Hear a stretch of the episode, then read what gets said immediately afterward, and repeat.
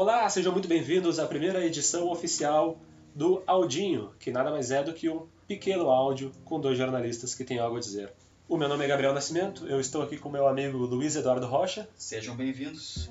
E hoje nós vamos começar esse projeto que está dentro do projeto Audião e visa costurar as ideias de um episódio e outro da série regular com um pouco menos de tempo e de uma maneira até talvez um pouco mais objetiva, mas podendo descambar para alguma outra área, dependendo do nosso humor. Hoje nós vamos retomar uma pergunta que ficou pendente do último episódio, que seria até que ponto se sustenta o adestramento da rebeldia. E essa pergunta surgiu porque nós falávamos sobre a indústria cultural e a forma como ela se perpetua através desse esvaziamento das várias rebeldias e das várias tentativas de revolta, com ideias de, de afastar de qualquer raiz, de qualquer causa e de qualquer efeito, algum produto, alguma ideia, e aí no caso a rebeldia transformada em produto, para que consigam manter o seu poder e a sua influência. Então, é uma pergunta difícil de responder, mas é uma pergunta pertinente, porque a gente, aqui no Brasil mesmo, nós vivemos sete anos atrás, um, tivemos um exemplo do que, que seria uma tentativa da rebeldia realmente se soltar dessa coleira, e nós tivemos também, logo em seguida, um exemplo de como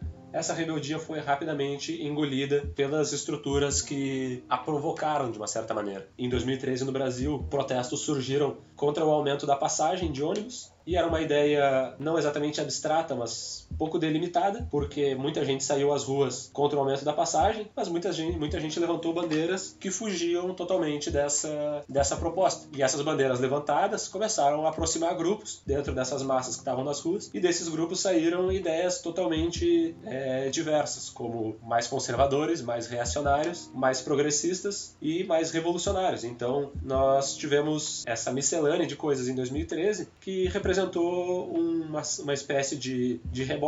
O tiro saiu pela culatra, e aí quem está no Brasil, quem mora no Brasil, sabe o que está acontecendo nesses últimos anos. Mas justamente nessa reação conservadora que eu comentei, é que nós pensamos sobre essa ideia dos efeitos da indústria cultural sobre o ideário, sobre o imaginário da população e o afastamento que esses efeitos trouxeram à população, o afastamento da, da crítica de um modo geral. Porque o que nós enxergamos, por exemplo, é uma crítica à mídia de uma forma difusa, de uma forma diversa, com grupos criticando a mídia por um motivo, outros grupos criticando a outra por outra, e esses grupos discordando entre si, apesar de, de uma certa maneira, estarem atacando o mesmo alvo. Então a gente percebe que sim, existe algo de errado e há uma dificuldade de enxergar o que é que está errado. Eu acho que essa dificuldade ela vem de uma negação muito intrínseca aos problemas da lógica do capital, porque os grupos mais conservadores eles estão cientes de que a mídia tem o poder de, de condicionar o pensamento das pessoas. Os mais conservadores eles têm a, a ciência de que a indústria cultural é capaz de condicionar o pensamento das pessoas, só que eles não percebem que estes, esses grupos, essas instituições fazem isso por causa do lucro, só por causa do lucro. Quer dizer, eles diagnosticam, por exemplo, que a indústria cultural, ou que a grande mídia, quer formar uma massa de jovens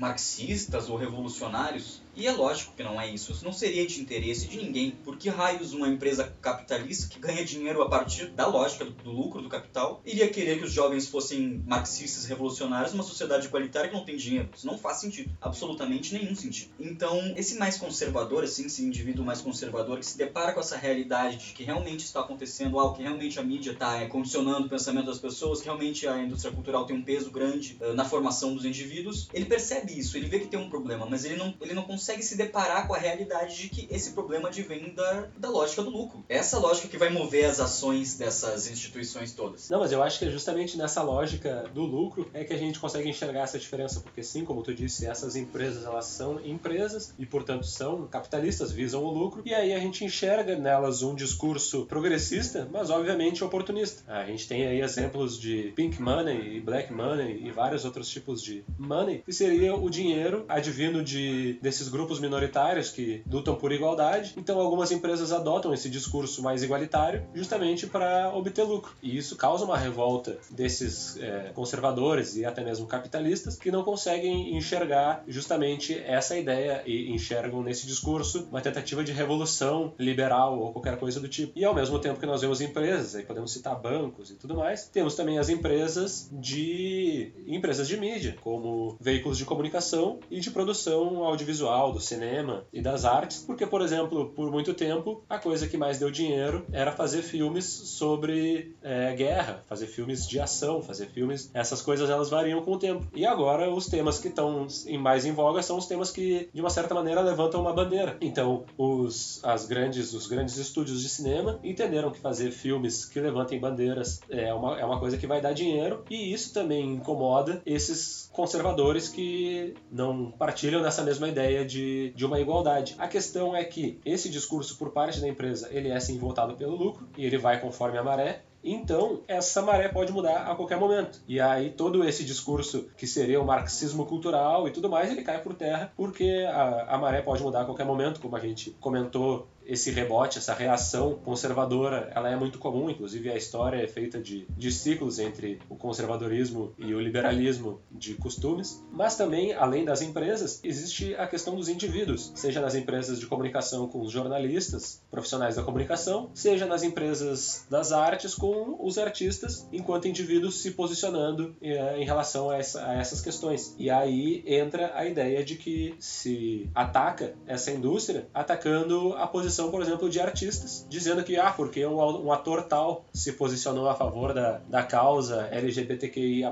ou se posicionou a favor do movimento negro, este artista representaria toda a indústria e representaria. Não, ele representa a ele mesmo e talvez a outros artistas. Mas a indústria não, porque a indústria, como toda boa indústria, ela simplesmente defende uma coisa que é o lucro. Então a única coisa que representa essa empresa é o lucro e é o dinheiro. E é engraçado que esse tipo de preocupação não existia quando eram, por exemplo, exemplo, os filmes de ação dos anos 80, como tu bem citou, na era Reagan, com, sei lá, o Sylvester Stallone matando orientais. Esse tipo de preocupação só passa a existir o inimigo russo? O inimigo russo. Esse tipo de preocupação só passa a existir quando começam a tocar em pontos sensíveis ao próprio conservadorismo. Né? Isso é engraçado. A mídia só virou um problema quando ela começou a tocar em pautas um pouco mais progressistas no sentido de costumes. O cinema só virou um problema quando ele começou a tocar nesse, nesse tipo de. Então não é um. Eles não, não, não conseguem ver o problema realmente na, na fonte do problema, o porquê desse problema, por que, que é um problema, o que, que podemos fazer para resolver. É uma preocupação até superficial, que só enxerga a superfície assim, do, dessa questão. E é justamente enxerga a superfície porque esses exemplos mesmos dos inimigos orientais ou russos ou o que quer que fosse na época, eles vinham separados da sua raiz. Eles vinham isolados de qualquer tipo de significado. Eles apenas introjetavam no imaginário popular a ideia de um inimigo. Eles não tinham é, a explicação. Eles não tinham a ideia do que, ah, o que que representa, o que que este filme, o que que esta obra está representando, o que que esta informação que seja no jornal está representando. Ela apenas colocava algo sem um contexto. E aí, óbvio, que também entra questões de educação e do acesso à informação de um modo geral, mas o acesso à informação digital é uma coisa muito mais recente também. Então, fica difícil que as pessoas tenham esse acesso e elas têm nesses meios de, de comunicação de massa, que também é uma coisa a se discutir, mas é, elas têm nesses meios não uma informação, não um, um conteúdo de fato, mas sim um produto. E é um produto para um consumo instantâneo e que não vai produzir uma reflexão. A própria ideia da indústria cultural é ser a porta-voz da ideologia burguesa a serviço aí, de um modo geral, dos que exploram a mão de obra proletária e funciona como uma cortina de fumaça para a realidade social. Ela introduz assim nos, nos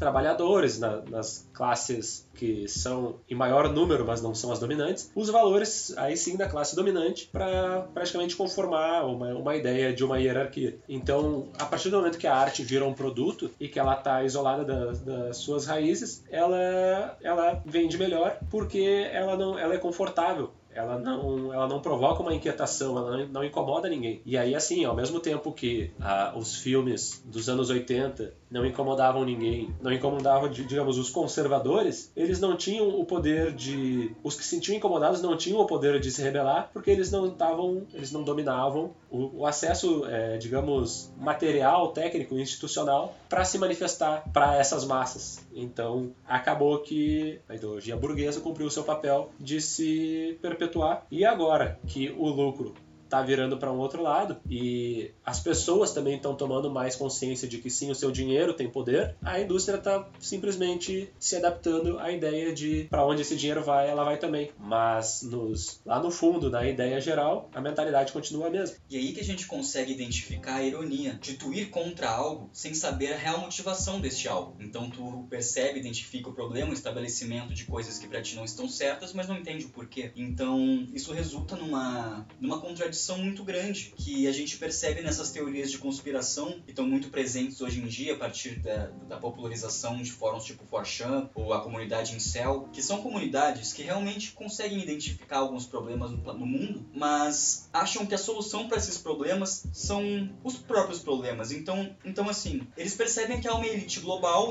há uma elite econômica, uma elite de pessoas que têm muito dinheiro que tentam de alguma forma controlar ao máximo que elas podem a vida das pessoas e as sociedades e a própria política institucional, enfim. Isso se faz verdade, até certo ponto, provavelmente se faz verdade. Mas quando tu não consegue entender o porquê dessas elites econômicas estarem fazendo isso, fica muito difícil identificar a solução, porque se tu não sabe nem a causa do problema, vai ser muito difícil encontrar a solução. Então a solução desses grupos se encontra, por exemplo, na eleição de políticos ainda mais conservadores. E, é na, e na ideia de que esses políticos ainda mais conservadores estão livrando o mundo do mal por estarem indo contra um establishment do qual eles mesmos fazem parte, com o qual eles mesmos lucraram nos últimos vários anos, mas agora, talvez por uma divergência semântica, eles estejam colocados no total oposto, que é basicamente a ideia que nós estávamos pensando sobre as pessoas que acreditam que o Donald Trump está sendo perseguido por uma elite global e ele está sozinho e bravamente combatendo toda uma, uma indústria dominadora de pessoas e que estaria envolvida com crimes dos mais perversos e que na verdade é uma narrativa daquelas que compõem tantos elementos tão surreais que ela acaba se tornando fácil de acreditar para pessoas que, graças a essa mesma indústria cultural e essa mesma indústria da mídia, não tiveram uma, um desenvolvimento do seu senso crítico ao longo dos últimos vários anos. E é por isso que tu vê um monte de, de velho e velha acreditando nessas ideias e tendo nesses espaços de rede social apenas uma, uma, uma forma de receber informações falsas e lunáticas, digamos assim, sem ter esse senso crítico, sem ter essa, essas ferramentas que nunca lhes foram dadas de, um, de uma maneira mais concreta, de questionar e de entender que o sistema ele está operando de tal maneira. Se um dos maiores bilionários do maior país capitalista do mundo não faz parte da elite global, quem faz? É.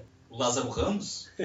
não, e é engraçado tu falar dessa parada, obviamente, só porque fala, citou um ator, mas nada a ver com o nome. Essa ideia, essa, essa teoria de que o Trump seria o salvador, ela vem de uma ideia de que atores de Hollywood, enfim, aquela ideia que eu citava antes dos artistas. Ela personificou nos artistas de Hollywood, que têm essas ideias progressistas, uma noção totalmente deturpada de que esses seriam os vilões e estariam envolvidos nesses crimes hediondos os quais o Trump estaria combatendo. Mas o Trump, para muitos dos conservadores acaba surgindo como um guardião da moral, sendo que ele, na sua vida inteira, tem é, uma série de escândalos imorais, amorais e totalmente controversos, para dizer o mínimo, às vezes até criminosos, que sequer são levados em conta, porque é muito mais fácil tu estar tá cegado por, por, essa, por essa ideia e não querer abraçar uma e não querer abraçar uma, uma realidade. É, é, é isso que é o mais eu acho que a gente está chegando onde a gente queria chegar, que é a ideia de que sim, as teorias da conspiração elas estão muito descoladas da realidade. E é essa ideia de realidade, de conspiração e o que que faz com que essas pessoas acreditem, acreditem nisso, que a gente vai trazer no próximo episódio do Audião, no próximo dia 5, com